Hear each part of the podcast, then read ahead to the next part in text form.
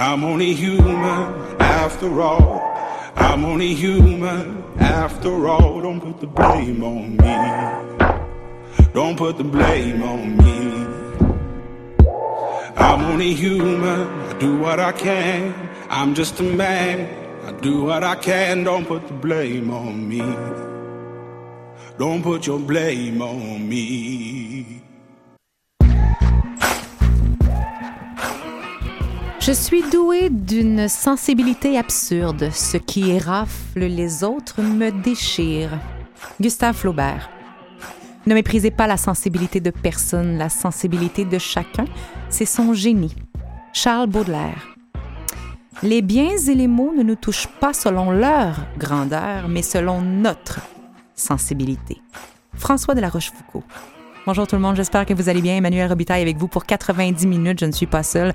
Non, parce qu'on a beaucoup d'expertes autour de la table pour parler du thème de cette semaine qui se vaut maintenant une, assez nouvellement, euh, journée internationale qui se trouve le 13 janvier. On parle d'hypersensibilité.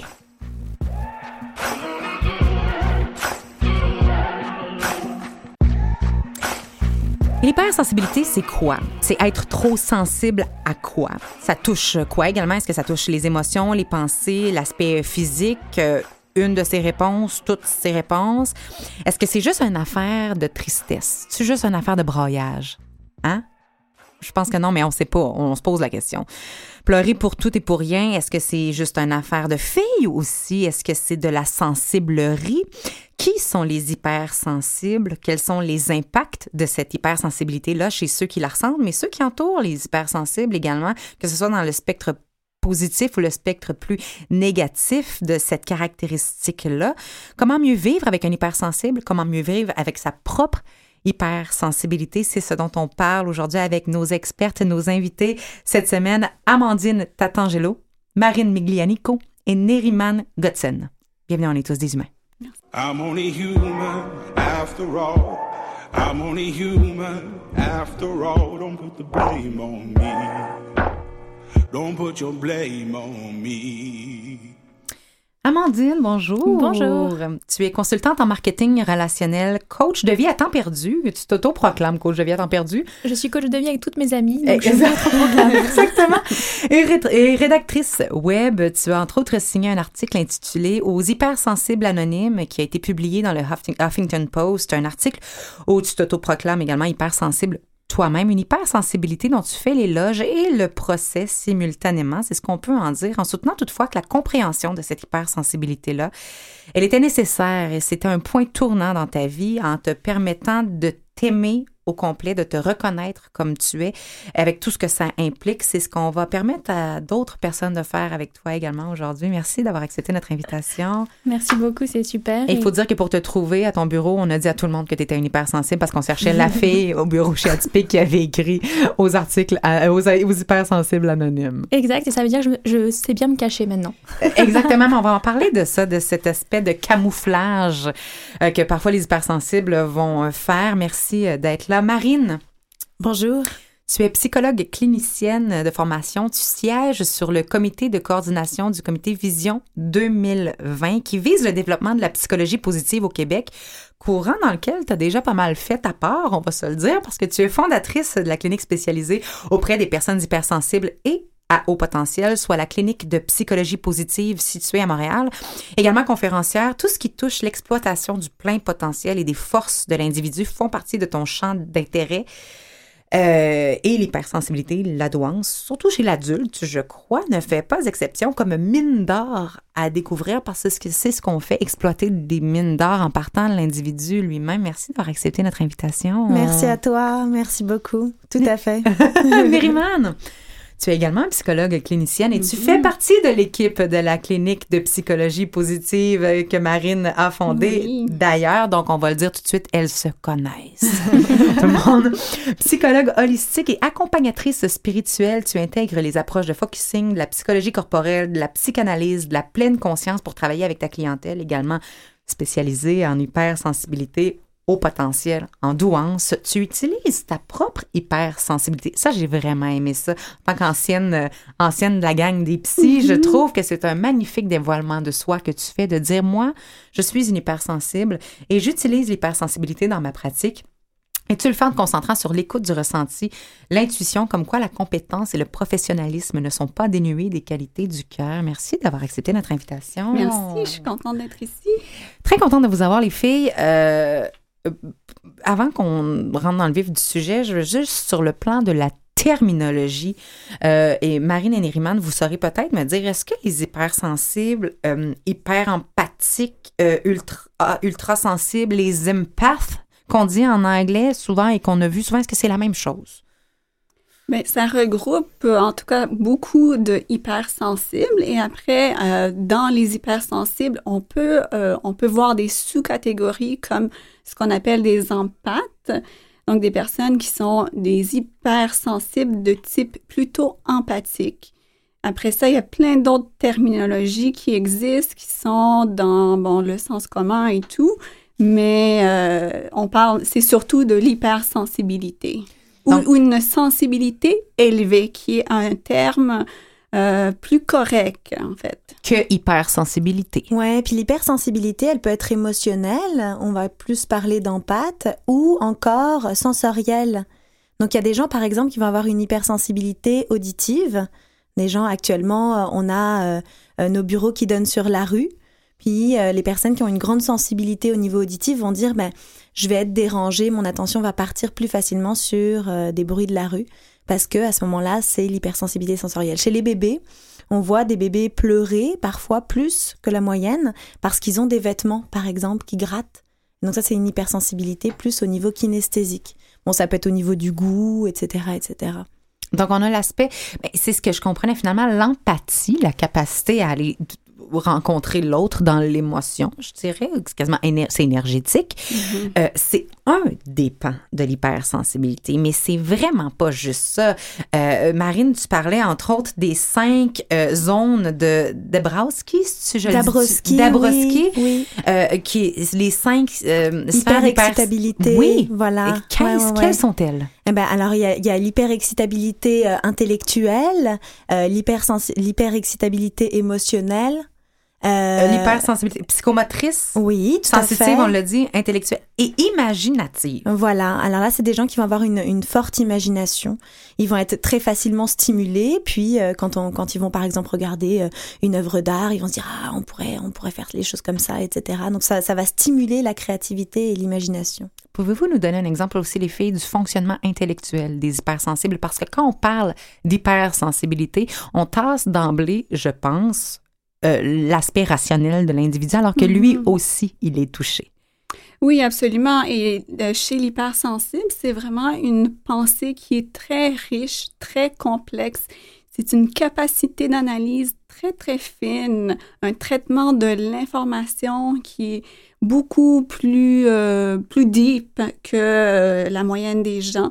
Donc, c'est des personnes qui ont une grande imagination, euh, beaucoup de créativité, beaucoup d'idées, euh, ils pensent beaucoup, peuvent être très analytiques euh, et en même temps très intuitives aussi. Donc, il y a tout le côté cerveau droit, euh, euh, sentir les émotions.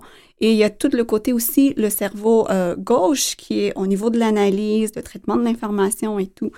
Oui, donc... euh, là, on peut distinguer avec l'hypersensibilité qu'on va plus retrouver chez, chez les, euh, les personnes euh, autistes. Où à ce moment-là, c'est vraiment une hypersensibilité sensorielle. Et il n'y aura pas forcément euh, une, une capacité à raisonner l'hypersensibilité, mais la personne va être chargée au niveau des sens. Et donc, si elle n'a pas la capacité de la rationaliser, à ce moment-là, ça peut générer des crises. C'est comme si mon bol de- d'eau est trop plein finalement, puis à un moment donné, c'est la goutte d'eau qui fait déborder le bol ou le vase. Mhm. Et à ce moment-là, on explose. Donc euh, voilà, certaines personnes vont avoir la capacité de rationaliser leurs émotions, puis d'autres euh, moins, dépendamment de- du fonctionnement euh, en fait euh, neuropsy. Et ça sera pas toujours la même chose chez la même personne. Amandine, toi, tu en as fait un cheminement à travers cette acceptation d'hypersensibilité-là. Est-ce que tu as toujours été capable de boire euh, les stimuli avant que ton vase déborde?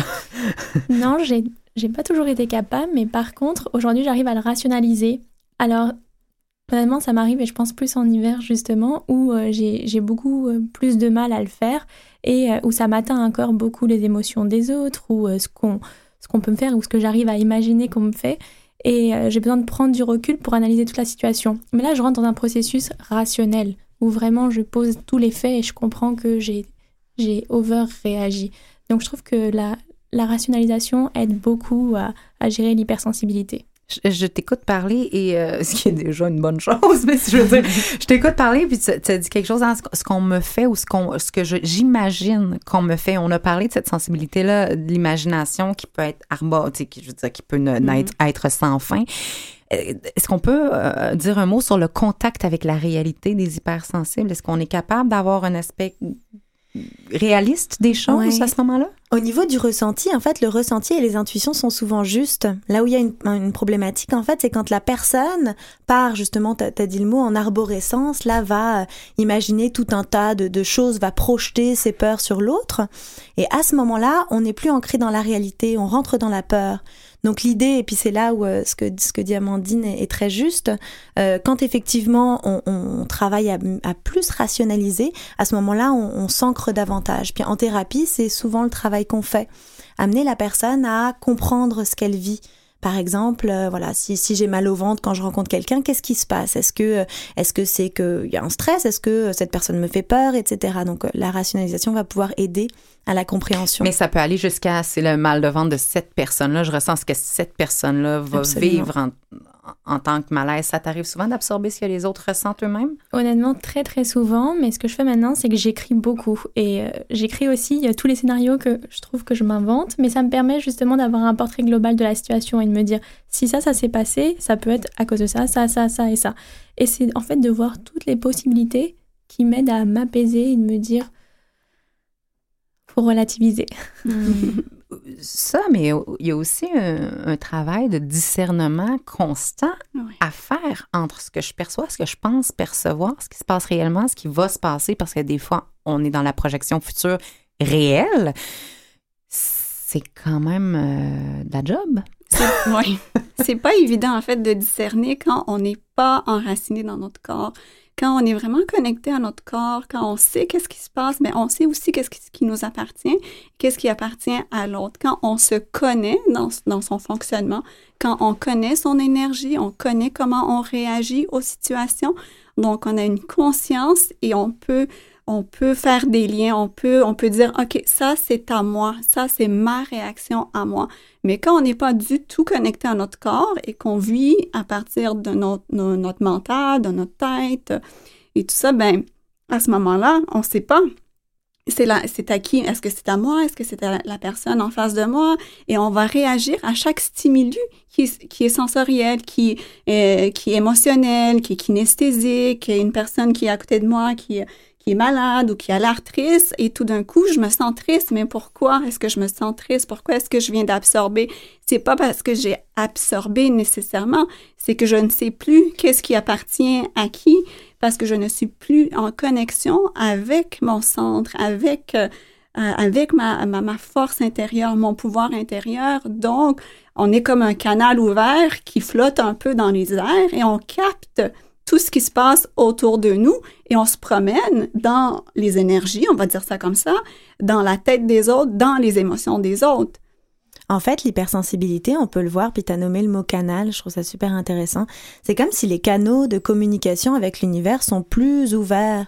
Donc l'information va rentrer de manière massive. Et ensuite, bah, l'idée, effectivement, c'est de discriminer, de pouvoir discerner aussi qu'est-ce qui m'appartient, puis qu'est-ce qui appartient, euh, ça peut être à l'environnement, mais à la personne. Par exemple, si je me retrouve euh, étriquée dans un espace, je peux me sentir stressée. Mais ça, c'est lié à l'environnement, à l'espace. Puis par exemple à la clinique, on travaille beaucoup sur euh, euh, l'environnement, donc on a euh, des couleurs très claires de l'espace, des couleurs en fait, on a on a du vert pour les plantes, mais surtout du blanc, du bois, donc des choses qui sont pas trop, qui vont pas trop stimuler. Sinon les gens peuvent se sentir très étouffés. C'est drôle parce qu'à l'époque dans l'ancien bureau, on avait trois tableaux derrière le siège du psy, deux tableaux qui étaient un peu quelconques, puis un tableau qui avait été fait par une amie artiste. Puis un jour, j'ai une personne hypersensible en face de moi. Elle me dit, écoute, Marine, euh, en fait, je suis pas capable de t'écouter. Parce que t'as trois tableaux, t'en as un super joli, puis t'en as deux qui ont pas rapport à côté. tu sais, là, tu me parles, mais moi, je suis juste centrée sur les tableaux et essayer de comprendre quel a été ce choix-là. Fait que c'est ça aussi, l'hypersensibilité. C'est ça, tu vas rentrer à un endroit pour parler avec quelqu'un, mais tu vas remarquer quelque chose d'autre et là, ça peut prendre toute ton attention. Il y a tout un discours, un questionnement qui part dans ta tête, là. Oui, mais alors moi, par contre, je suis euh, moins sur l'environnement, même si certaines choses me m'atteignent, c'est vraiment plus les autres. Donc, euh, si je ressens une émotion, ou si je rentre, comme je vis avec mon conjoint, c'est surtout lui qui me donne ses émotions. Si je rentre et je le sens pas aussi extraverti que d'habitude, ça va vraiment miner Une seconde, ma mais tu le sais. Il peut ah, pas te cacher rien non plus. Si je l'ai au téléphone dans la journée et que j'ai entendu le ton de sa voix, toute la journée, j'y pense en background. De, je, travaille, mais en même temps, je me dis, mais qu'est-ce qui s'est passé? Et, j'analyse encore, je faire analyse. Je sais que c'est pas à cause de moi, mais j'absorbe son émotion. Et ça me fait ça vraiment avec euh, mes amis, au, travail aussi, dans, dans, les relations humaines. Oh, je sens que cette équipe, il y a quelque chose qui va pas, donc j'ai du mal à les, les, voir pour travailler avec eux. Mais c'est parce que c'est une chose ressentir, voir ça, mais l'aspect de considérer comme étant important la sensibilité, l'amour que tu portes à ces gens-là et le fait de carry, qu'on dit en mm-hmm. anglais, va embarquer en ligne de compte parce que tu pourrais t'en rendre compte et t'en foutre carrément. Oui, mais alors ça, ça, me fait ça avec tout, tout, le monde, même des itinérants. Je, je, peux croiser un itinérant et ma journée est fichue. je vais pleurer ou je vais le ressentir quelque chose qui où je me dis mais pourquoi ça ça arrive en tout cas? C'est Puis ça peut être aussi l'hypersensibilité à distance. Notamment avec les personnes avec lesquelles on est très connecté, on peut savoir à distance comment la personne se sent, avoir des intuitions très fortes. Donc effectivement, euh, ça aussi, ça arrive souvent chez les personnes hypersensibles qui, par ailleurs, souvent ne s'écoutent pas. Vont dire ah j'avais telle intuition ou tel ressenti, mais bon, ça doit être moi, c'est dans ma tête, ça paraît quasiment un peu ésotérique, etc. Alors qu'en fait, euh, la, personne a des, ressentis plus fins, tout simplement. Oui, ça c'est vrai. Je trouve que ça le fait justement dans les relations amoureuses où j'ai déjà vécu une relation à distance et j'arrivais quand même à sentir les émotions de l'autre personne. Et de là, l'importance de ne pas se juger. Nériman, tu disais, tu quand on est en connexion avec nous-mêmes et qu'on se connaît, on sait ce qui nous appartient, ce qui nous appartient pas et on peut peut-être agir sur ces intuitions, Marine, dont tu viens de, parler quand on est connecté avec quelqu'un à distance et finalement se prendre au sérieux. Et, ne pas se juger, c'est peut-être la base pour arriver à ce discernement-là et à l'action que ça nécessite. Là. Oui, puis si on reste dans cette... Euh, dans cet espace de recul et d'une certaine neutralité, ben alors on sait que l'hypersensibilité, c'est une hypersens. Donc, ce sont des informations subtiles que l'on capte des autres et de notre environnement. Alors, de ce point de vue-là, c'est juste des informations supposées nous aider, nous guider dans nos relations, dans notre rapport à la vie, dans notre au même titre que la lumière est rouge en circulation, je n'avance pas. Exactement. C'est supposé nous dire à peu près la même affaire. Exactement. Si notre conjoint est est triste, ben c'est une information qui nous parvient. Mais personne la voit, la lumière rouge, sauf toi, mettons dans ce cas-là. fait que là, tu dis, faut-tu j'arrête? Il y a personne qui voit, fait qu'il y a personne qui réagit. Fait que là, faut-tu que moi j'arrête ou je fais comme tout le monde? Qu'est-ce que je fais dans ce monde où tout le monde fait semblant de pas voir ou ne veut pas voir? En fait, moi, je pense qu'on est tous sensibles. Mm-hmm. On a beaucoup de personnes, on est pas mal sensibles, mais les hypersensibles, c'est qu'on est connecté à cette sensibilité, c'est qu'on la, on la reçoit, on la valorise, c'est important dans notre fonctionnement. Alors que quelqu'un qui est moins sensible ou moyennement sensible va mettre ça de côté parce qu'il y a d'autres priorités. À la limite, le rejeter, il peut, même juste pas l'investir du tout. Ne veut pas l'assumer, ne veut pas prendre conscience, ne veut pas veut pas prendre la responsabilité de ce que ces informations-là lui disent. Donc, cette personne-là est moins connectée à ce moment-là. Neriman a dit un jour, puis je trouve ça tellement beau, euh, tout le monde est sensible, c'est juste que les hypersensibles n'ont pas oublié. Mm. C'est vrai, c'est beau. j'ai l'impression que les hypersensibles, on, on, aime mettre l'humain au centre de tout. Moi, j'ai l'impression que quand, euh, quand je rentre chez moi justement le soir et, j'explique, oh, j'ai l'impression qu'il se passe ça dans la vie d'un tel, ça, ça passe presque comme du gossip. Je ne gossipe pas, j'essaye de comprendre, mais qu'est-ce qui se passe? Et, en fait, les gens ont un désintérêt. J'ai remarqué ça dans mon entourage. Quand je parle des autres, on le voit plus comme euh, essayer de commérer, alors que moi, j'essaie de comprendre quelque chose de profond. Parce que tu as, un sens profond qui est associé à la personne dont tu parles, mais est-ce que c'est ce que vous voyez, les filles, dans votre pratique? Les hypersensibles ont-ils euh, une, une, affection et un amour profond pour les relations humaines? Ou au contraire, vous voyez des gens qui sont tellement détruits parce qu'ils voient qu'ils finissent par ne plus aimer l'humanité et se tourner vers les animaux. Parce que moi, je vois les deux tendances. Mhm. Qu'est-ce que vous voyez plus, Mhm. vous? C'est vrai. C'est sûr qu'en clinique, oui, c'est vrai. Mais en clinique, c'est sûr que c'est des gens qui viennent avec une demande de D'aide, de, connexion ben oui. surtout, de connexion avec soi et de connexion avec les autres. Donc déjà, il y a un intérêt, déjà, il y a une ouverture à aller dans ce sens-là. Mais oui, ça peut être, euh, ça peut être assez intense comme expérience. Oui, ouais, ouais, tout à fait. Euh, C'est vrai qu'en thérapie, on va travailler euh, le lien à l'autre. Souvent, moi, je, fais beaucoup de, de petits dessins, donc je dessine souvent un petit bonhomme avec les canaux là de communication avec l'extérieur. Puis l'idée, un des trucs qu'on va travailler en thérapie, c'est vraiment l'espace et la bulle, prendre son espace et, faire attention à ne pas tout absorber. Donc ça, ça passe par euh, des moments de calme, euh, revenir chez soi. Puis euh, un des conseils qu'on va donner, par exemple, c'est au moins 10 minutes par jour soit méditer, soit euh, se mettre sur son lit avec un bandeau sur les yeux, éventuellement des bouchons d'oreilles, et se couper de la stimulation, se centrer juste euh, sur euh, sa respiration, ou alors écouter du Mozart, ou bon voilà, avoir quelque chose un peu qui, euh, qui permet de, de s'apaiser, parce que effectivement, la personne peut être très facilement surchargée. Mhm. Euh, puis après, en, en thérapie, on travaille beaucoup le lien à l'autre parce qu'en fait, derrière l'hypersensibilité, je crois qu'il y a la question de l'altruisme et du don, de vouloir donner, de vouloir aider. Et donc, euh, on, en revient à la, question fondamentale du sens et de l'alignement. Quelle est la raison d'être de cette personne? Qu'est-ce qu'elle veut faire de sa vie? Puis être en lien avec l'autre quand on, quand on a envie de donner, quand on a envie d'aider, c'est super important. Donc, on va travailler à équilibrer la personne pour qu'elle puisse être euh, dans le don et donc se réaliser là-dedans aussi. Parce Et- que... Et toutes les relations, on s'entend qu'on est en relation avec les autres, on est en relation avec soi-même, on est en relation avec la vie. Amandine, toi, tu t'es pas coupé des humains, tu as continué à les aimer, même si des fois tu trouvais ça difficile. Comment tu réagis face à la, j'appelle ça la laideur, mais tu sais, ce que tu trouves difficile émotionnellement à voir, que ce soit de la cruauté, euh, euh, de la violence, peu importe ce que tu considères comme difficile pour ton cœur. Est-ce que tu y fais face ou tu, tu tournes parce que c'est trop dur? Ça, j'y fais pas face. Pour être très honnête, Oh je oui, me tourne je parce que c'est trop dur et je- Mhm. j'enferme ça ailleurs. Et ce qui m'aide beaucoup, moi, c'est juste de me connecter au présent. Donc, en vivant le présent, j'essaye de me séparer de, de toutes ces pensées et de vivre l'instant présent et d'oublier le reste. Mais la cruauté, la violence, etc., je peux toujours pas. Et les, tout ce qui est maladie aussi, honnêtement, je j'y arrive pas. Ça, Mhm. ça vient trop me chercher, donc je dois. Qu'est-ce que ça vient chercher en toi? Qu'est-ce qui fait que tu y arrives pas? Ah, mais c'est depuis que j'ai eu un enfant, par exemple, euh, je peux plus travailler pour des causes avec les enfants malades. Je peux plus. Je, je vois un enfant malade, j'ai une projection de toute ma vie, qu'est-ce qui me pourrait m'arriver, et ça, ça, ça vient me, me chercher tellement fort que je peux plus travailler. Je un pense qu'à sentiment d'impuissance? C'est un... D'impuissance de dire, et si ça me tombe dessus, et puis cette pauvre personne sur qui c'est tombé, pourquoi sur elle, mais comment elle fait maintenant pour vivre? J'essaye de projeter tout ça. Et j'ai trop, ça fait trop mal.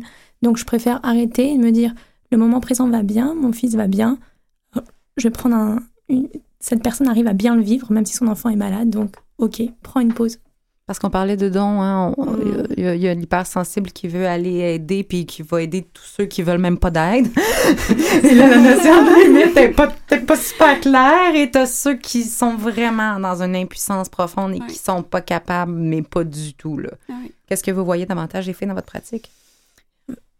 Oui, euh, en, en fait, on travaille beaucoup aussi avec les personnes douées. Et, euh, et, et alors là, effectivement, euh, chez les personnes douées, mais je crois qu'il y a ça chez les hypersensibles, chez la plupart des hypersensibles aussi, c'est le grand, grand besoin de justice et de vérité.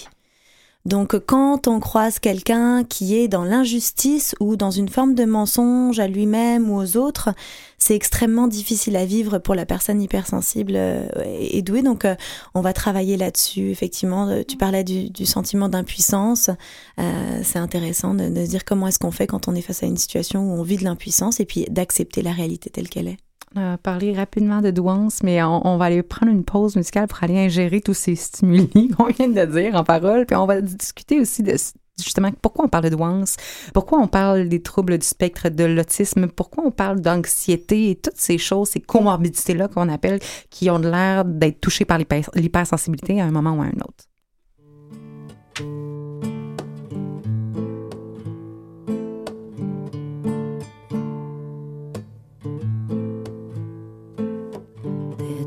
C'est vrai.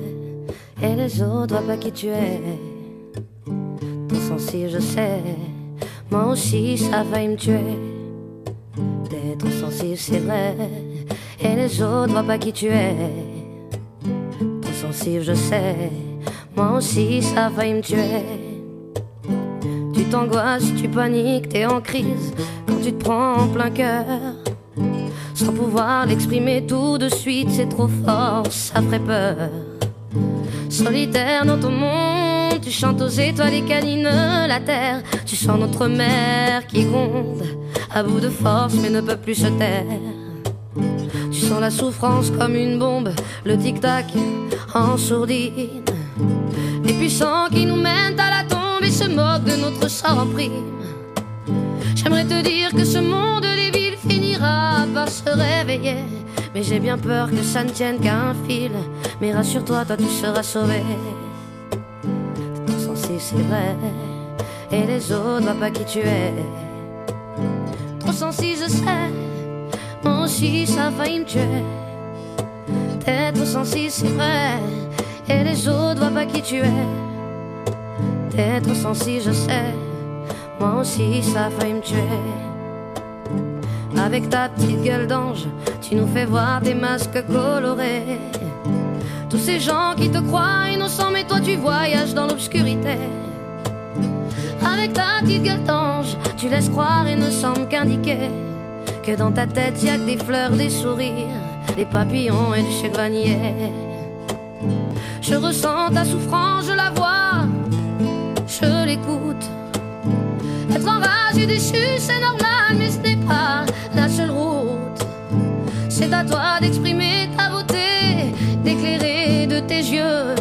autour de toi rien ne brille, à toi d'être fort et d'y croire pour eux. Dans ce monde qui fourmille de fantômes, on t'en fera des croche-pieds. Cherche en toi cette lumière au cœur d'un humain est bien plus beau de ce qui n'y paraît.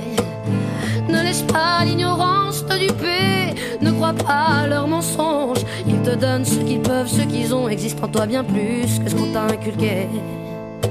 T'es trop sensible, c'est vrai, et les autres voient pas qui tu es. Trop sensible, je sais, moi aussi ça a failli me tuer. T'es trop sensible, c'est vrai, et les autres voient pas qui tu es. T'es trop sensible, je sais. Moi aussi, ça a me tuer.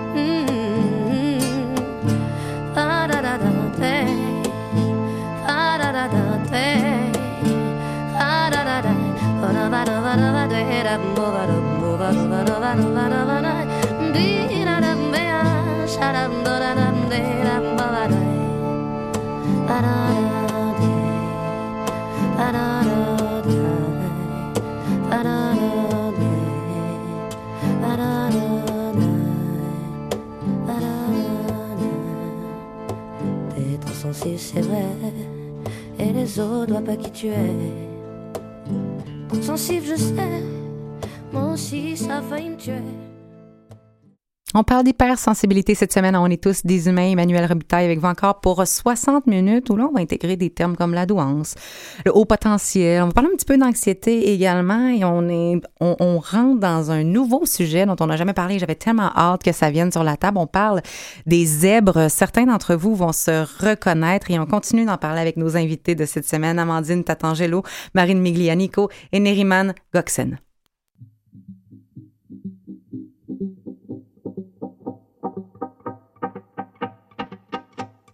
Comme une marguerite, une grande tige, un gros cœur. Moi, quand j'étais petite, j'étais souffre-douleur. J'étais beaucoup trop grande et j'étais qu'un sac d'os. Je savais pas me défendre, c'était vraiment atroce. J'étais sûrement trop différente, c'était peut-être mon côté grande brêle.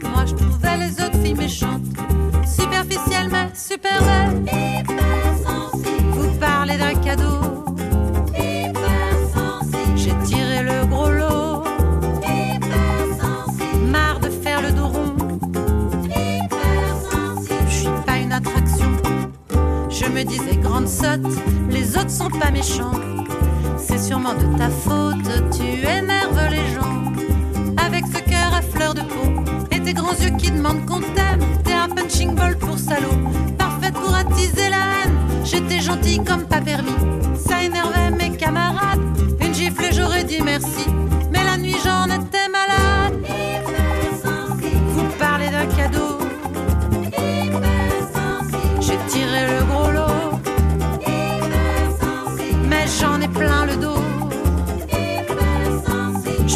Jouer les mazos.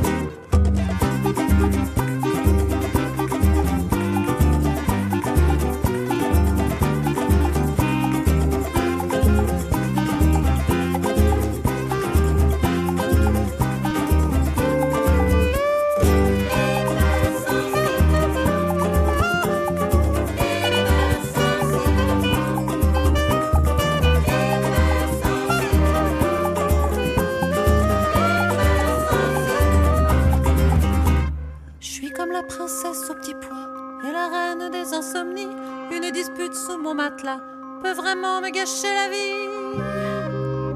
Je suis pas une attraction. Marre de faire le dos rond. Je veux plus qu'on me martyrise. Je veux plus jouer les soumises. Maintenant quand ça commence à sentir le roussi, je mets de la distance, ça s'appelle faire le tri. Y a moins de monde dans mon répertoire, mais sans me la jouer capricieuse, soupé du purgatoire.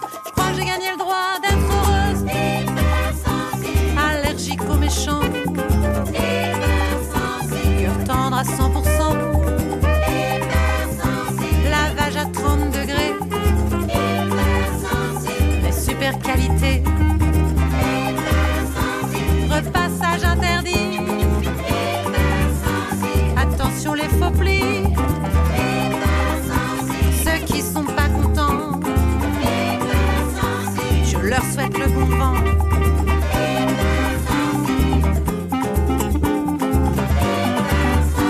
Je leur souhaite le bon vent.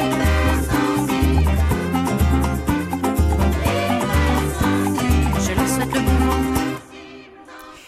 Qui sont les hypersensibles? Et là, on a Amandine ici euh, dans- en studio et je- vous entendez sa voix. Tu peux-tu encore parler? Maintenant, je sais plus quoi dire. Une voix qui est délicate, une super belle fille, souriante, douce. Euh, Est-ce que c'est ce qu'on rencontre le plus souvent chez les hypersensibles?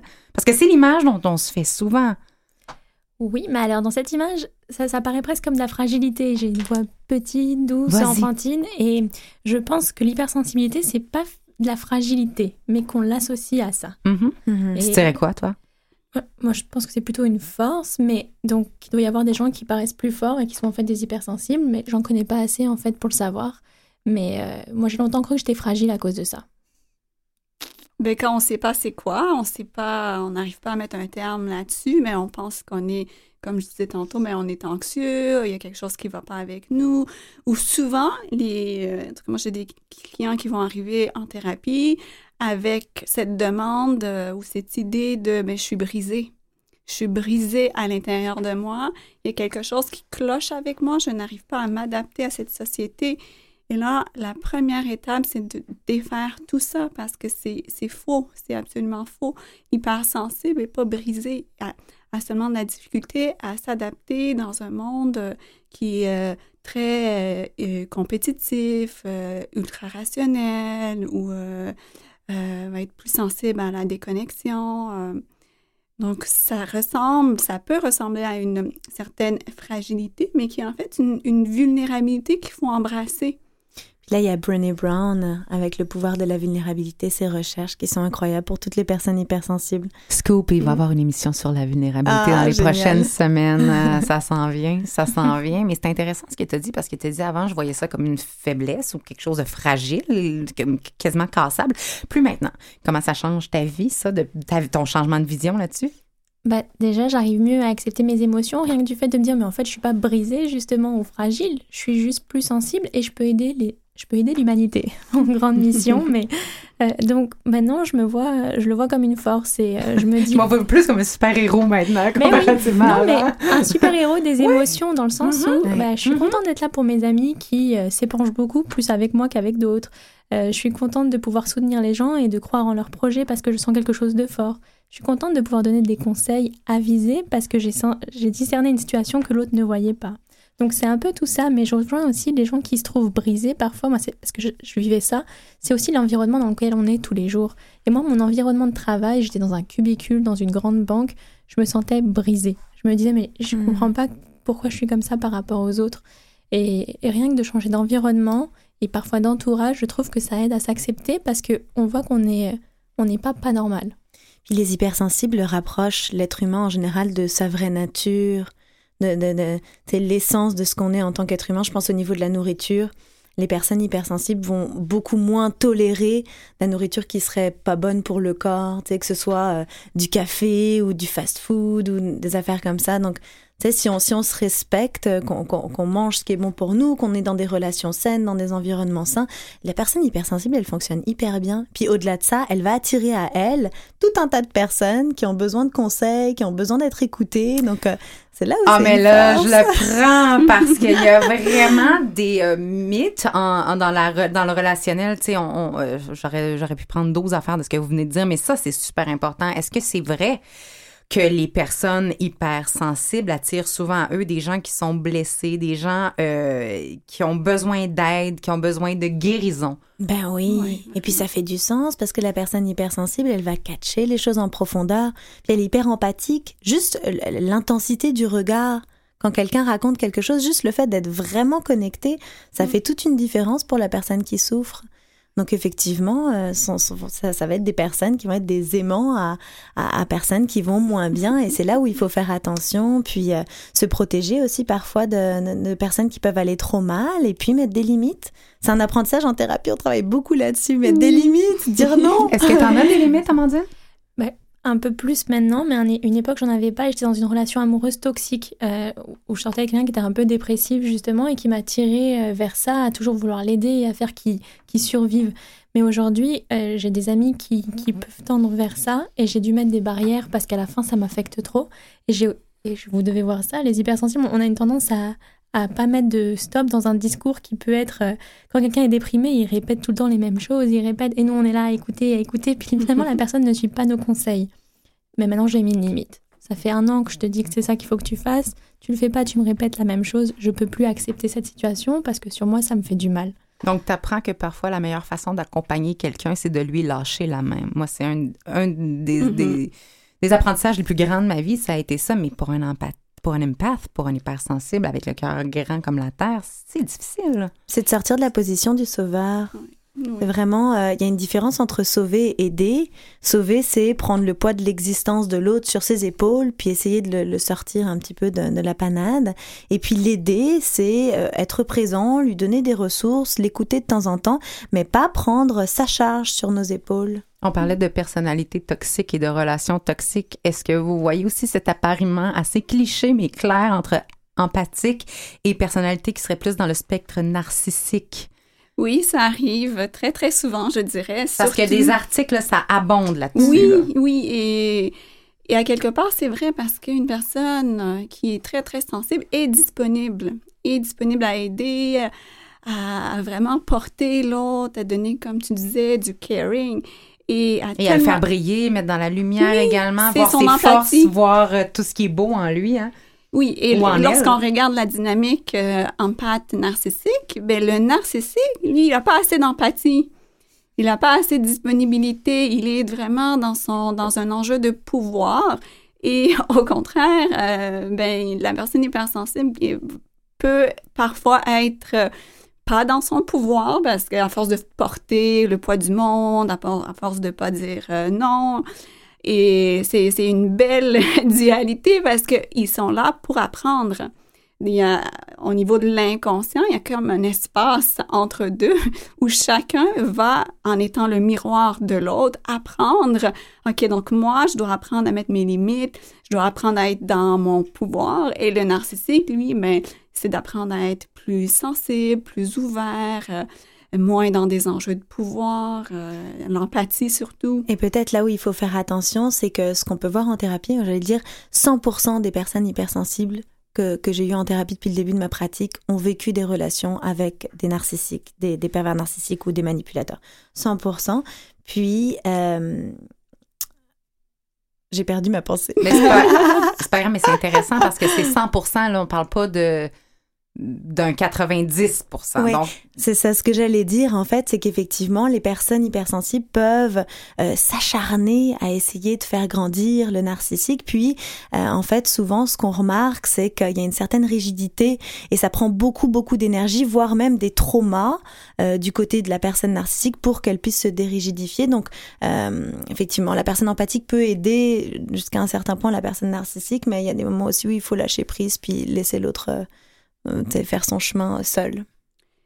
Et ça peut venir aussi, en fait, de l'enfance, parce que souvent, des enfants hypersensibles sont très, très à l'écoute des besoins de leurs parents. Euh, il y a Alice Miller qui en parle beaucoup, j'adore. euh, le drame de l'enfant doué, un très, très bon livre.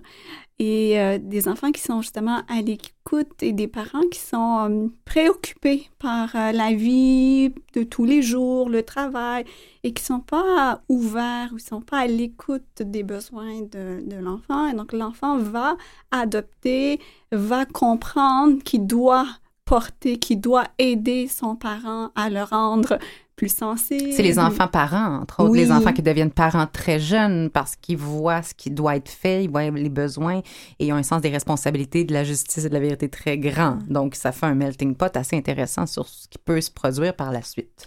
Oui, et l'enfant, à ce moment-là, rejoue le même scénario de son enfance d'un parent qui n'est pas disponible avec une personne plutôt euh, rigide, euh, narcissique ou pas, là, pas à l'écoute.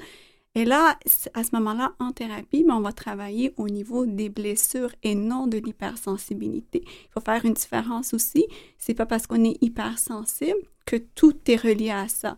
C'est qu'il y a des blessures qu'on porte, surtout quand on est hypersensible, un certain pattern qui va se rejouer. Et c'est important de faire la différence entre les deux et d'aller travailler le bagage émotionnel également. Pas seulement l'hypersensibilité comme étant une problématique, parce que là, les choses se mêlent trop. Mhm, mhm. Puis on parle du relationnel, on parle de, de, de relations toxiques, mais si on parle juste sur le plan normatif, donc normal, des relations, être hypersensible en amour, ça doit avoir ses caractéristiques personnelles, cette petite affaire-là, non? Amandine? C'est dur pour l'autre. je plains vraiment mon, mon mari. C'est vrai! Je pense qu'il sera content de l'entendre parce que je ne le dis pas. Ben, il va te sentir empathique à sa situation, ça c'est sûr.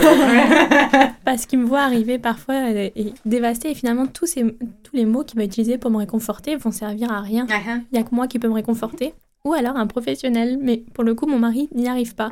Et euh, finalement, sur l'autre, c'est même plus de choses. C'est dans le début de ma relation. Les six premiers mois, je pense que, alors que c'est le, le moment où les gens s'aiment très très fort, C'est la nous, lune de miel. Ouais, ouais. Normalement. Mais Mhm. moi, je- nous, on faisait que se disputer parce qu'on était vraiment. euh, mais j'ai peur, il va me tromper, et puis il va faire ci, il va faire ça. il va... Et c'est parti. je suis tellement soulagée de me dire que toutes ces anxiétés sont parties. Mais parce qu'à la fin, euh, quand on accepte l'autre et on, et on se rend compte à quel point lui aussi il est empathique avec nous, j'ai l'impression qu'on connecte tellement fort qu'on a plus. euh, je suis plus hypersensible là-dessus avec mon mari. C'est intéressant parce qu'on voit un jeu aussi là-dedans de relation, c'est-à-dire que toi, en tant qu'hypersensible, tu as une safe place qu'on appelle, donc une place sécuritaire pour les autres, pour qu'ils viennent te porter leurs difficultés, qu'ils viennent se faire voir dans le meilleur estime, la meilleure lumière possible. Mais toi, en tant qu'hypersensible, il a fallu que tu trouves un endroit où toi aussi, tu avais une place sécuritaire pour être. Oui, c'est vrai. Et pour le coup, c'est vraiment juste avec mon conjoint où je sais que je peux tout lui dire. euh, je peux, j'ai- j'ai aucune limite parce qu'il il sait tout prendre. Mais euh, après, c'est difficile. Mais lui, il a une personnalité beaucoup plus forte, extravertie aussi. Donc, il sait me prendre et pas en être affecté. Donc, être le conjoint d'un hypersensible, c'est prendre tout ce que l'hypersensible a dans son bocal, mais l'aider à le boire un petit peu finalement par amour. On, on vient avec tout, tout le bagage que la personne elle arrive. Si, si, si, si tu as eu de la peine pour la moitié de la planète dans la journée, ça se partage, cette affaire-là, en arrivant le soir. C'est ça, ton, c'est ça ta journée. Les filles, Oui, absolument. Puis qu'est-ce que ça occasionne, ça?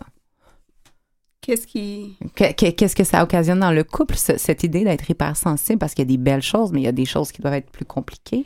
Mais ça demande beaucoup d'authenticité, en fait. Ça exige de l'authenticité, de l'ouverture, de la connexion, parce que sans ça, ça peut pas fonctionner. Mhm. Il faut se déposer dans cette relation, il faut échanger, euh, donc euh, beaucoup d'authenticité. Ouais, ça peut être difficile pour le conjoint à partir du moment où la personne hypersensible sent en amont des choses que le conjoint parfois ne sent pas lui-même. Mm. Donc euh, la, personne hypersensible peut dire bah, j'ai l'impression qu'il y a tel nœud ou qu'il y, y a telle problématique, puis la personne va dire non, et puis dans un second temps, elle se dit ah mais c'est vrai, t'as raison, finalement il y a tel truc qui, qui ça c'est un Tu blocage parles entre pour moi les deux par- partenaires. Ouais. Donc, à l'intérieur de la relation Ouais, même, les yeux sont pas les mêmes, la Ouais, sensibilité n'est pas la même. Et même pour deux personnes hypersensibles ensemble, Et- parce que les hypersensibilités sont pas forcément au même sont pas forcément au même niveau. Donc même quand on est avec quelqu'un qui est hypersensible lui-même, parfois la communication est difficile. Donc euh, et c'est là où c'est super enrichissant. En même temps, ça aide à grandir. Mm. Alors, je peux poser une question. Il y a donc des hypersensibles qui sont ensemble et qui arrivent à, à Bien vivre ensemble? sûr, oui, oui, oui, beaucoup. Puis là, depuis tantôt, on parle d'hypersensibilité, puis de douance. Peut-être une petite euh, euh, précision. Euh, L'hypersensibilité, ça représente 15 à 20% de la population, donc une personne sur cinq. Et la douance, c'est environ 3-4% de la population. Donc euh, la différence entre les deux, c'est que euh, la personne douée a un QI euh, à deux écarts types au-dessus de la moyenne, donc très élevé.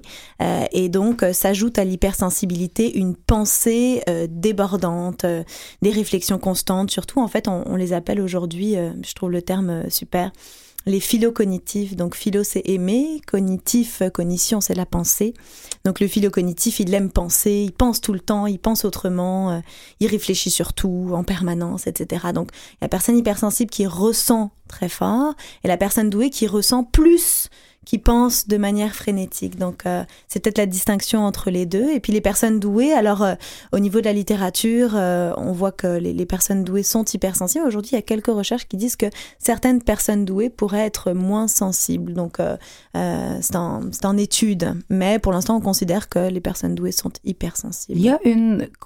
On, on parle en termes cliniques de comorbidité, donc des, des, des troubles, je veux pas dire troubles, mais des caractéristiques ou des, des choses qui vont ensemble. Et c'est le cas, entre autres, de l'hypersensibilité et de la douance. On en parle depuis le début de l'émission, mais on sait pas encore pourquoi ça va ensemble. Premièrement, est-ce que douance et haut potentiel, c'est la même chose? Oui, douance au potentiel, philocognitif. Multipotentialité. Tout à fait. Ouais, ouais. Bon. C'est le, même terme. Alors, euh, moi, j'aime pas parler de comorbidité parce que ça voudrait dire que c'est une maladie, puis c'est un fonctionnement. Exactement. C'est un C'est pathologique, ça, ouais. Ça implique que c'est patho. Puis dans le livre Les philocognitifs, justement, qui a été euh, écrit par euh, Olivier Revol et, euh, et Fanny Nasbaum, il parle beaucoup des recherches en neurosciences. Et donc, si je parle de la personne douée à proprement parler, c'est un câblage neurologique différent. Notamment, il y a beaucoup plus de connexions entre les deux hémisphères cérébraux. Donc, il y a beaucoup d'informations qui passent et puis beaucoup de liens qui sont faits. Et on va voir, par exemple, chez les personnes douées, de la synesthésie. Puis la synesthésie, c'est un mélange des sens. Par exemple, euh, quand je regarde une, une partition de musique, je vais voir les notes en couleur. Donc une note de musique correspond à une couleur. Euh, ça peut être quand je mange un plat, euh, j'entends une mélodie. Voilà. Donc ça c'est des mélanges des sens. Puis on sait, on, on peut se dire que voilà tout est relié dans l'univers, hein, tout est en lien. Nous on sépare dans, dans notre vivant, mais la personne douée, elle a peut-être plus accès à tous ces liens-là qui se font naturellement dans, dans sa tête. En Donc, il y a une moins grande compartimentation. Ouais, tout à fait. Des Mais choses. On, dit que tous les euh, HP au potentiel sont hypersensibles, mais c'est pas tous les hypersensibles qui sont euh, HP au potentiel. C'est une nuance très, très importante. C'est très important, euh, mais bon, là, c'est une grande, grande question. Est-ce que Mhm. les hypersensibles, c'est une douance émotionnelle? Et Marine et moi, on tient beaucoup à répondre à cette question Oui. éventuellement. Oui. Ah, parce Mais- que vous avez, vous avez pas la réponse là, je peux pas vous poser la question. Est-ce que, Est-ce Ah, en que fait, l'hypersensibilité de la douance ben, émotionnelle est filles? Nous, c'est ce qu'on dirait. Oui. En fait, euh, on est en train de préparer une conférence qu'on qu'on va appeler euh, l'hypersensibilité, un don émotionnel. Oui. Donc, euh, effectivement, pour nous, l'hypersensibilité, c'est un, c'est un- c'est de la douance sur le plan émotionnel. Puis, la personne à haut potentiel a une douance sur le plan émotionnel, puis intellectuel, puis créatif, Avec un profil etc. cognitif. ouais. Ouais. Donc, est-ce que c'est qu'on a une, une intelligence émotionnelle qui est surdéveloppée? C'est plutôt ça. Absolument, Oui. absolument. Meilleure. Mais non, parce que je le vois vraiment, euh, même dans l'entreprise, etc. Je sens que j'ai une intelligence émotionnelle plus développée. J'aime pas dire ça parce que je trouve que ça fait un peu prétentieux, mais vraiment, je le ressens. Laisse faire la fausse humilité. Tu peux être fier de toi. Redonnons à César ce qui appartient à César dans une certaine mesure. Parce que moi, je l'entends dans ton discours aussi. Il y a des choses qui ont changé. Il y a, il y a une certaine fierté dans le sens où parfois on va rejeter certaines parties de nous. Maintenant, tu la rejettes plus, ton hypersensibilité. Elle t'apporte tellement. Oui, je la rejette, euh, je la rejette plus du tout et j'aimerais que dans la société, les gens l'acceptent parce que même l'intelligence émotionnelle, d'un point de vue management, je pense que s'il y avait plus de gens hypersensibles dans des postes de haute direction, mais il y a beaucoup de choses en entreprise qui iraient mieux. Euh, donc je pense qu'on va dans une société où les hypersensibles vont prendre une place plus grande. Je pense qu'on le voit déjà. Oui, absolument. C'était vraiment une de mes questions. C'est quoi le, c'est quoi l'avenir des hypersensibles euh, en Amérique du Nord, disons-le, là, au 21e siècle? Très, très beau. Vraiment. oui. oui, il y en a de plus en plus qui s'assument, qui, qui se, qui se dévoilent, qui vont l'intégrer comme moi dans sa pratique, parce que moi, c'est hyper important en tant que psychologue d'intégrer cette hypersensibilité, cette intelligence émotionnelle. On a plus peur de passer pour quelqu'un qui est sensible et pas compétent, au Exactement. On l'utilise. C'est, comme j'ai dit, ce sont des informations cliniques dans la relation qu'on peut utiliser et ça nous affecte et c'est normal et c'est, c'est vraiment, ça touche à notre humanité. Donc, euh, plus d'hypersensibles qui s'assument et qui se gèrent, on va dire ça comme ça. Merci Amandine. oui. Hmm. Donc, ça fait ben, plus d'humanité pour nous plus d'évolution, plus de connexion aussi. Ouais, il y a de plus en plus d'hypersensibles qui connectent entre eux aussi. Puis ça, ça, ça, fait que les gens sont plus ancrés, puis euh, se reconnaissent et puis s'assument plus. Donc euh, ça, c'est vraiment un beau changement qu'on voit sur les dernières années. Et puis les enfants, je trouve les enfants hypersensibles euh, sont tellement, tellement connectés. Je raconte souvent pour parler des comportements l'histoire d'un petit garçon qui rentre tous les soirs de l'école avec sa maman, puis passe devant un rond-point sur lequel il y a des fleurs. Et tous les soirs, la mère dit, elles sont belles ces fleurs, j'aimerais avoir des fleurs comme ça à la maison. Puis le petit garçon, un soir, il sort de la maison, il va arracher les fleurs, il va les donner à sa maman. Et là, on peut dire que le comportement est négatif, il est sorti tout seul, il n'a pas demandé la permission, il s'est peut-être mis en danger, mais l'intention derrière, elle était positive, il voulait faire plaisir à sa maman. Alors, je racontais cette histoire-là à une petite fille en thérapie, et puis la petite fille me dit, mais il a coupé les fleurs? Ben, moi, moi j'étais vraiment là-dessus Eh, mais c'est mais c'est comme ça on coupait la tête de quelqu'un là. Euh. Il y a moi qui est juste comme moi mais les fleurs mais c'est vraiment ça. Et puis elle me dit mais tu sais il aurait pu aller acheter un pot, planter des graines puis offrir le, pot de fleurs. Et je lui ai dit mais t'as tellement raison.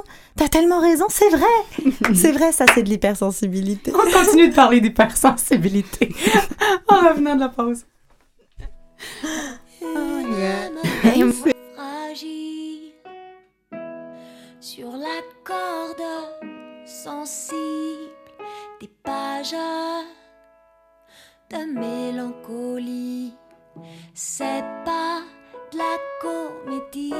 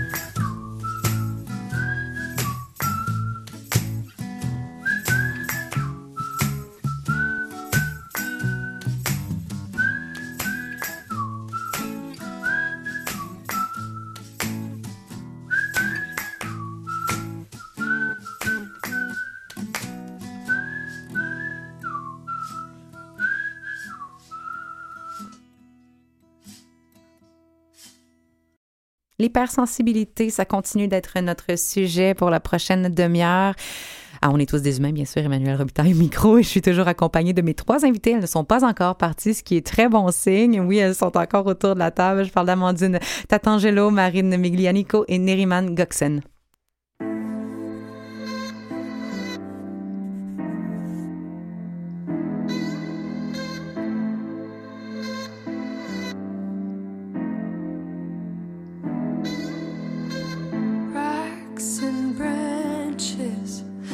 Fracture my frame, but things you say can cause me pain.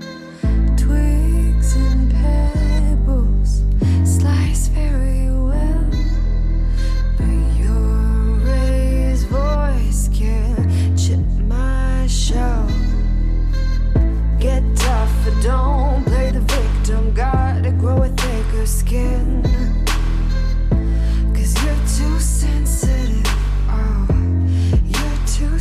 sensitive.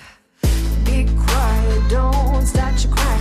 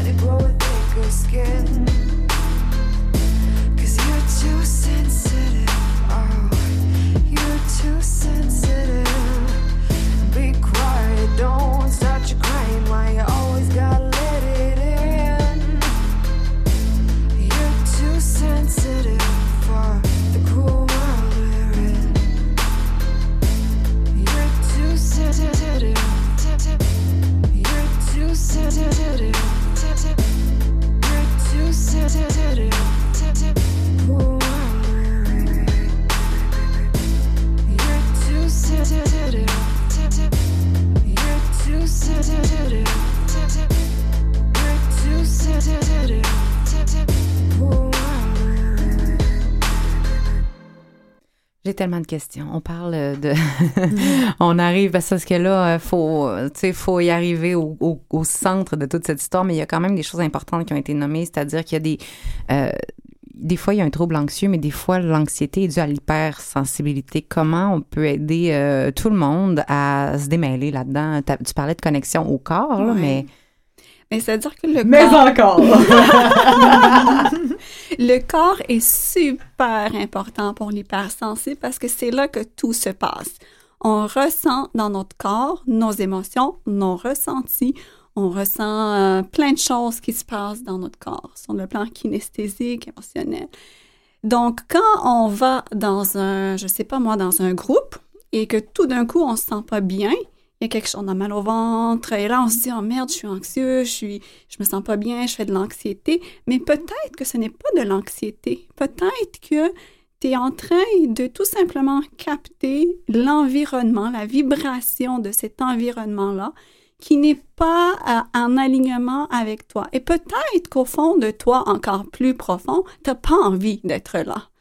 Donc, à quelque part, cette euh, anxiété, ce ressenti euh, kinesthésique, cette petite agitation, ce serrement-là à l'intérieur, te dit j'ai pas envie d'être ici, j'ai pas envie, j'ai envie d'être chez moi bien, je ne me sens pas à ma place. Donc, ça se présente sous forme d'anxiété comme un signal du corps, mais en tant que tel, ça, ne vient pas d'une rumination ou euh, des pensées qui sont euh, qui sont euh, hors contrôle.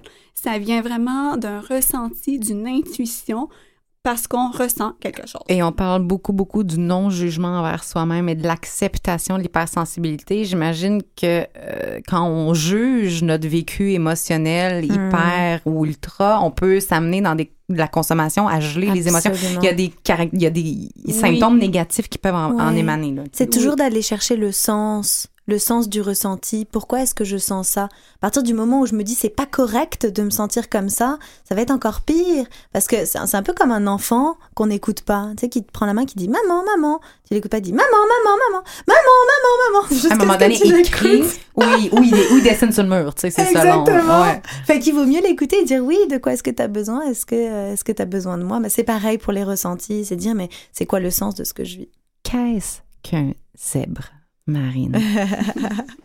Un zèbre, c'est une personne à haut potentiel intellectuel, donc euh, c'est une personne qui a un QI élevé de 130 et plus, et puis qui en plus de ça, c'est pas juste un QI élevé, parce que on peut avoir par exemple des pervers narcissiques, des psychopathes qui ont des QI élevés, qui vont très très bien euh, rationaliser, penser très vite. Euh, le propre du, du zèbre et de la, de la personne à haut potentiel, c'est de, de, de rationaliser très bien, mais en plus de ça, d'être très connecté. Moi, je parle d'un excès de vitalité, des personnes très très très en vie, euh, qui, ont, qui ont envie souvent de changer les choses, de contribuer, d'aider les autres, etc. Donc, euh, c'est- l'amour, en fait. C'est l'intelligence de la tête et l'intelligence du cœur. Puis je rajouterais l'intelligence des tripes aussi. C'est les trois cerveaux. Parce qu'on on se rappelle qu'il y a trois cerveaux dans notre intestin, dans notre cœur et dans notre cerveau. Le cerveau étant le computer qu'on connaît tous, mais il y en a d'autres. Ouais. Donc, c'est pas tout ou rien. Ça peut être. euh, Il y a des gens qui sont beaucoup de partout. C'est ce qu'on comprend. Et euh, il y a plusieurs articles sur les zèbres également euh, qu'on peut aller lire. C'est des choses qui sonnent une cloche, puis c'est un terme qu'on n'entend pas souvent. Allez-y, allez lire sur, euh, sur ce terme-là. Ouais, s'il y a vraiment un, livre à recommander euh, là-dedans, c'est vraiment le bouquin sur les phylocognitifs qui explique très très bien en fait euh, euh, donc euh, dans euh, les ultra-cognitifs, en fait dans les supracognitifs, il y a deux catégories, les ultra-cognitifs et les phylocognitifs. Les ultra-cognitifs sont des personnes qui sont très très bonnes en logico-mathématiques, au niveau de la mémoire, etc. Donc, Des gens qu'on va voir comme des génies. Et puis les phylocognitifs, c'est vraiment euh, des, des personnes qui sont brillantes, mais surtout qui se posent des questions existentielles et qui ont vraiment envie d'aider, de contribuer, qui sont empathiques, etc. Et ça, ce sont des personnes très intelligentes, donc de QI de 130 et plus. Il y a vraiment ces deux catégories. Puis les génies, quand on pense à des personnes comme Einstein et tout ça, c'est des personnes qui avaient les deux qui étaient euh, à la fois euh, en fait euh, supra et, et, et philo, ultra et philo. Voilà. Et on dit que les zèbres vont souvent se cacher ou se transformer en âne pour pouvoir euh, se fondre dans la masse. Absolument. Et ça m'amène à ton article, Amandine, dont tu as écrit euh, et qui s'intitule Aux hypersensibles, anonyme. Et tu commences ton article en disant Ici, tu vas pouvoir parler, être honnête avec les autres et surtout avec toi-même. Les hypersensibles sont pas eux-mêmes par peur de ne pas se faire comprendre et de se faire juger ou par peur de se faire bouffer par les autres? Je pense que c'est un petit peu des deux. Yeah! Il y a le fait aussi d'a- d'avoir toujours peur de ne pas être aimé, de ne pas se faire aimer, de se, euh, d'avoir une. Finalement, dans la société, les gens euh, plus extravertis, toujours heureux, etc., et sont tellement plus valorisés. J'ai l'impression que l'hypersensible, en tout cas quand j'ai écrit cet article, je sentais vraiment que euh, j'étais pas en raccord avec la société. Mais c'est d'avoir dit je suis une hypersensible qui m'a raccordé. Mais c'est intéressant parce que ça m'amène à ce grand paradoxe. J'ai l'impression que tu es extrêmement connecté profondément avec tout ce qui existe sur Terre. D'un autre côté, j'ai l'impression que l'hypersensibilité peut créer une forme de solitude. une énorme solitude.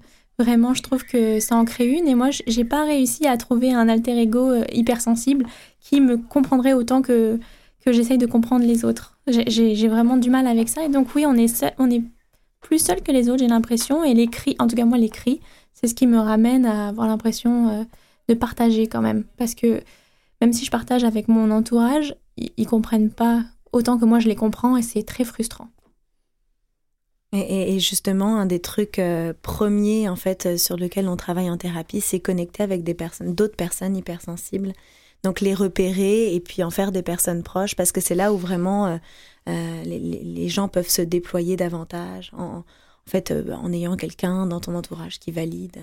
C'est extrêmement intéressant, les filles, parce que euh, souvent, on va parler des handicaps, des limitations fonctionnelles. Beaucoup ici euh, au Canalem, sur nos ondes, entre autres, on parle d'inclusion et on se rend compte que la notion d'un handicap, elle est davantage générée par l'environnement qui n'est pas adapté aux conditions de tout le monde plutôt qu'une personne qui est mésadaptée et qui n'est pas capable de fonctionner dans un environnement. Donc, l'handicap d'un individu est tributaire de l'environnement dans lequel il évolue.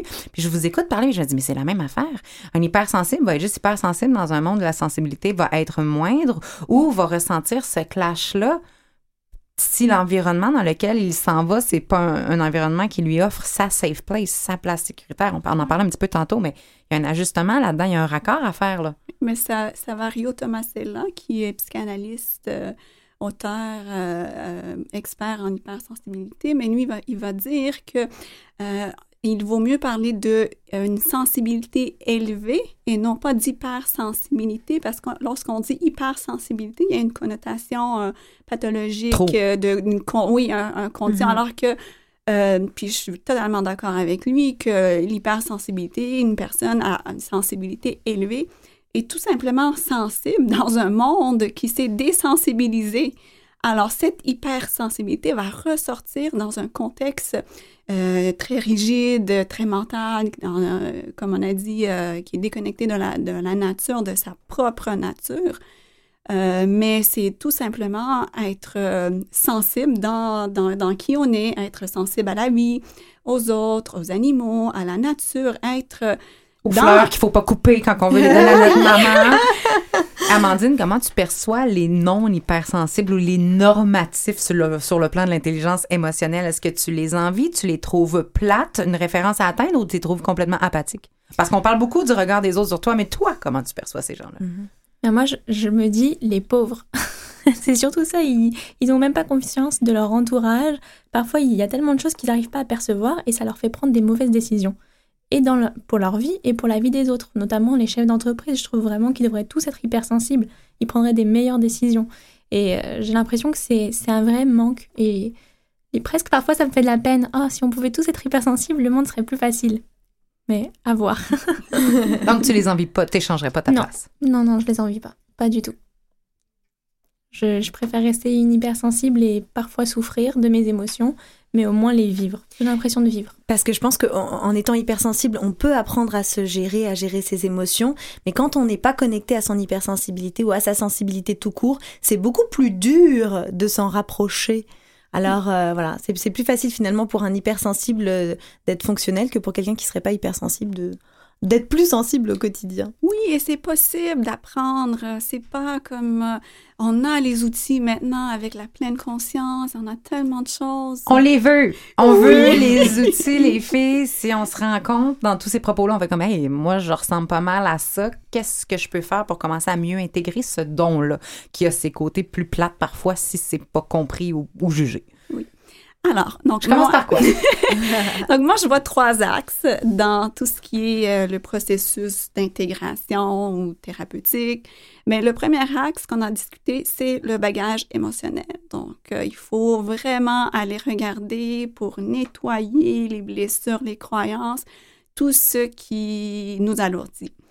Après ça, il y a euh, l'ancrage au corps. Il faut revenir dans son enracinement, dans sa stabilité intérieure, se sentir vraiment bien ancré dans la terre et sentir que notre corps est capable de recevoir. C'est comme un arbre. C'est comme si on Oui, ressentait plus le vent que les autres. Donc, ça serait le fun que nos racines soient très fortes parce que euh, sinon, on va se les faire arracher. Ben oui, sinon on va dans tous les sens avec le vent et on n'est plus dans notre identité, on n'est plus dans notre corps.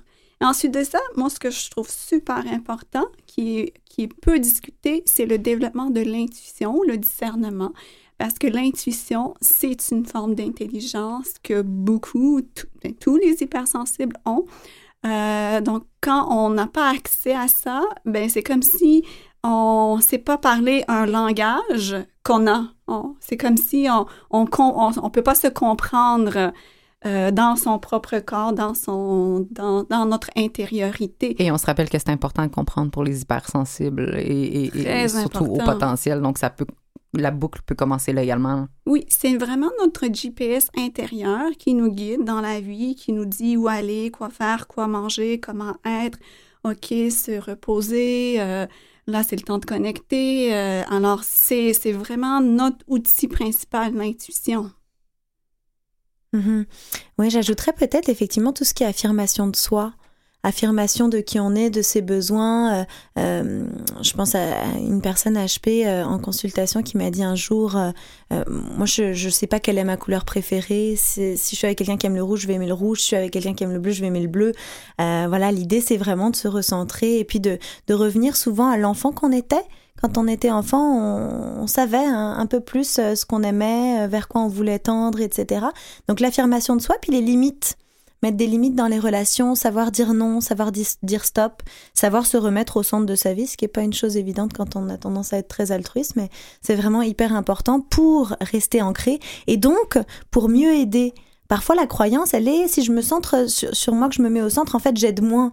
Mais non, en réalité, si je me recentre sur mes besoins, sur mes limites, etc., je vais aider encore plus, je vais être encore plus lumineux et je vais encore, euh, voilà, de- donner plus d'énergie aux autres, etc. Quels sont les besoins de l'hypersensible? Parce qu'on parle souvent de l'hypersensible comme étant le sauveur qui répond aux besoins des autres. Lui, de quoi il a besoin?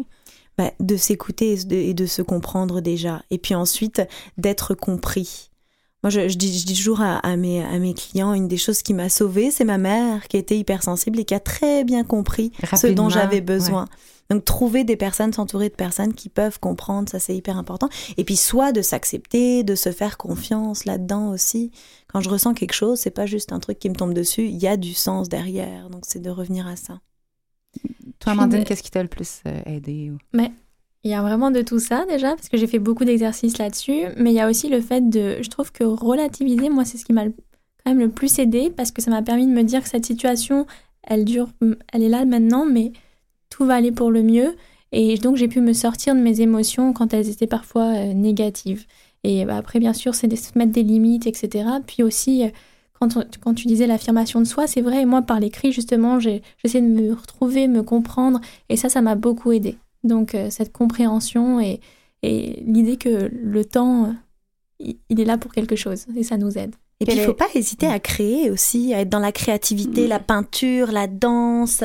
Ça, c'est des choses qui vont beaucoup aider les personnes hypersensibles. Et puis, la nature. Aller en nature. Vraiment, ça, c'est un super bon moyen de s'ancrer.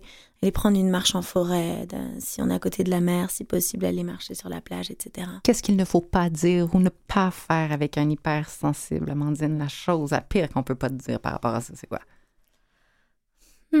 Je sais pas s'il y a quelque chose de pire à pas me dire. J'ai plutôt moi ce qui le ce qui m'affecte le plus, c'est que les autres que les autres ne m'écoutent pas, me comprennent pas et finalement qui qui me ressentent pas. Ça, je trouve que c'est la chose la plus difficile à vivre. C'est de se dire que bah, les autres finalement ils s'en moquent toi de tes émotions.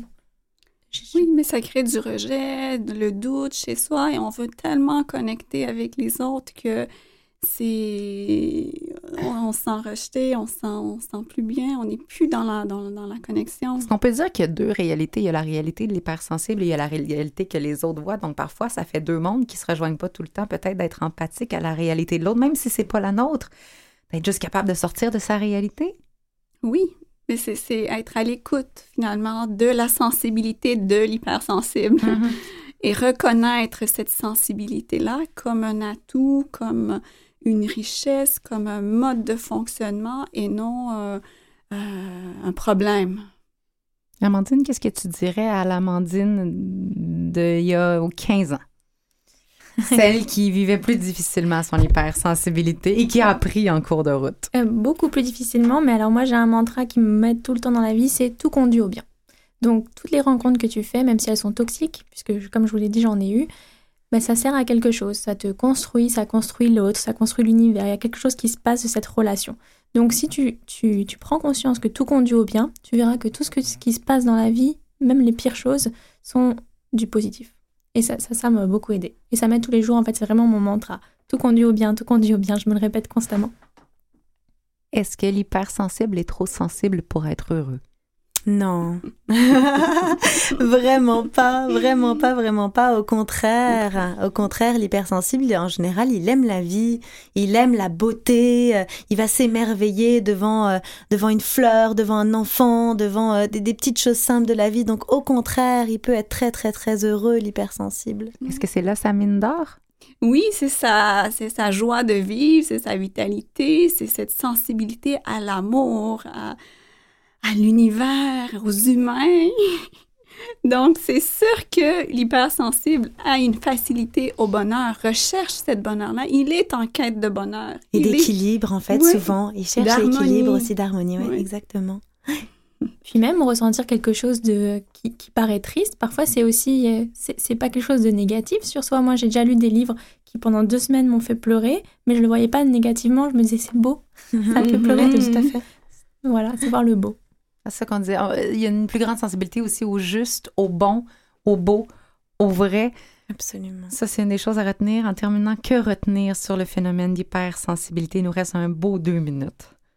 C'est vraiment une belle richesse. C'est, je pense que ce sont des personnes qui sont là pour nous inviter à, à grandir, à reconnecter, à tout simplement redevenir humain. Oui. Vraiment, euh, une chose à retenir pour toutes les personnes hypersensibles, c'est commencer par travailler sur soi, comprendre ses peurs, ses blessures, euh, chercher à se guérir pour pouvoir ensuite contribuer davantage. Parce que l'hypersensibilité, c'est avant tout, euh, c'est ça un don, une ressource qui permet de, de pouvoir aider davantage autrui. Donc, euh, première étape, se centrer sur soi, sur ses besoins, sur ses passions, ses limites, etc. Et dans un second temps, mais voir euh, euh, soi en tant que personne, dans quoi est-ce qu'on veut contribuer en fonction de, de Oui, Parce nos que j'imagine que l'hypersensible va ressentir les blessures et les, les choses beaucoup plus fortement aussi. Donc, euh, Oui. il y a tout intérêt à aller régler ça et peut-être pas s'auto-rejeter hein, quand on se dit on veut se faire comprendre. Peut-être que s- ne pas commencer par s'invalider soi-même, ça Mhm. pourrait être la base. Qu'est-ce qu'on retient aussi sur l'hypersensibilité, Amandine? L'hypersensible, il vit. Et je trouve que la vie est tellement courte, il faut la vivre à 100% et que se connecter à l'autre et à l'univers, c'est vraiment euh, être plus présent sur Terre. Et donc savourer chaque instant. Merci les filles.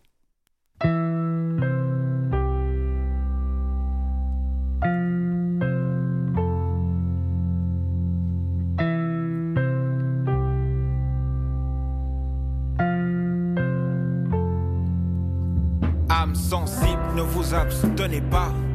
Soyez vulnérables, le monde a besoin de vous. Armez-vous de vos faiblesses, vos fragilités, vos belles mélopées, vos errances silencieuses qui disent tout haut les espoirs qui vous font rêver beau.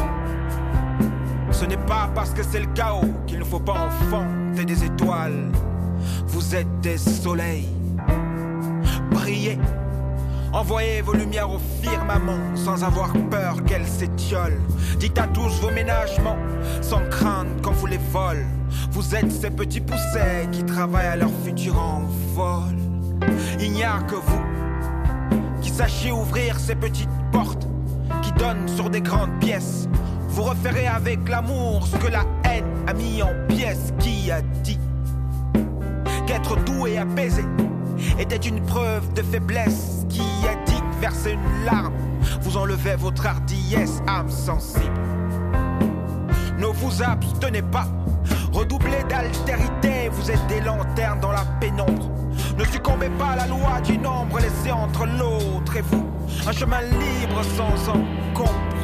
Vous êtes des échos, prompts à prier pour ceux qui n'ont plus la foi, à crier pour ceux qui n'ont plus de foi. Jetez vos boucliers relativistes.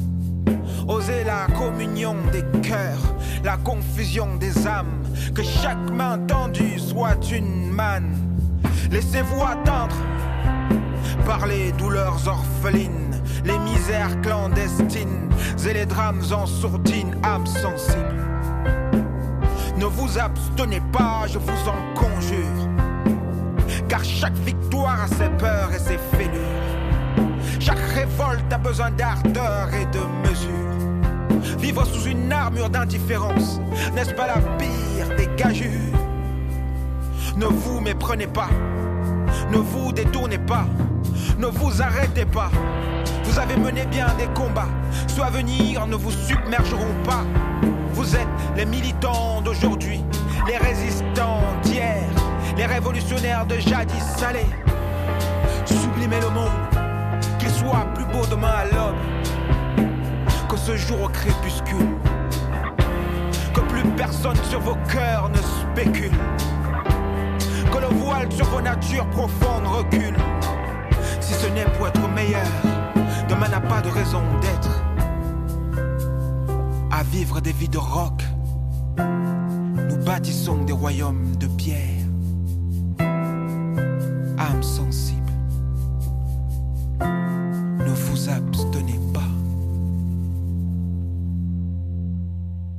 Une chanson de Ghislain N, âme sensible, qui a fait réagir tout le monde. Moi, la première, en fait, j'ai dit à tout le monde d'écouter mais comme il faut parce que je trouve que cette chanson est vraiment super belle et parle justement de cette hypersensibilité-là et du cadeau qui se trouve à l'intérieur, euh, à l'intérieur de, cette belle chose qui, si elle n'est pas acceptée, peut créer également des difficultés, comme en toute chose. En espérant que cette émission-là a aidé certaines personnes à, s'y retrouver et à s'en sortir. Et d'ailleurs, euh, et à s'en sortir, se sortir du jugement, en tout cas, de ce trait-là. Et pour plus d'informations, si vous vous sentez interpellé par l'hypersensibilité ou la douance, le haut potentiel pour vous, pour un proche, pour un enfant peut-être, vous pouvez visiter le site de l'Association québécoise pour la douance, le www.aqdouance.org. En attendant, on a vous les filles également. Commencez par Amandine. Amandine, tu continues ton travail au sein de l'agence Atypique, euh, qui sait maintenant, grâce à nous, que tu es une hypersensible au sein de l'équipe, pour laquelle tu collectes des fonds au profit des, de différents OSBL. Et là encore, ben, l'hypersensible que tu es peut utiliser son empathie pour gagner sa vie, ce qui est pas peu dire. On peut lire l'article également aux hypersensibles anonymes en visitant le québec.huffingtonpost.com c'est en espérant que d'autres billets comme celui-ci feront ressortir une authentique sensibilité parfois lourde, mais n'en restant pas moins un don. Merci d'avoir accepté notre invitation. Merci beaucoup. Marine, la mission de la clinique de psychologie positive soit d'aider les gens vivant avec une douance, un haut potentiel, une hypersensibilité et plusieurs facteurs nécessitant un accompagnement professionnel. Ce continue, vous êtes situé sur la rue Beaubien-Est à Montréal. Pour connaître tous vos services ainsi que tous les professionnels œuvrant au sein de votre équipe, on consulte le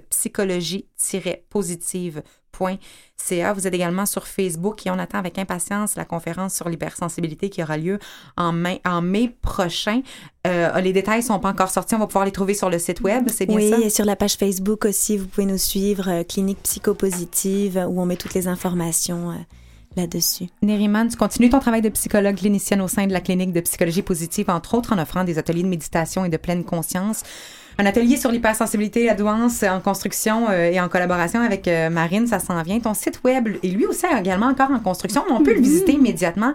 Le nerimang.wixsite.com où on y trouve des questionnaires sur l'hypersensibilité, la douance, en plus d'avoir accès à tes services de consultation individuels et personnalisés. Merci les filles d'avoir été là. Je remercie Maurice euh, en régie. Je remercie euh, Catherine Bourderon à la recherche, Louis Garon à la coordination. Merci tout le monde.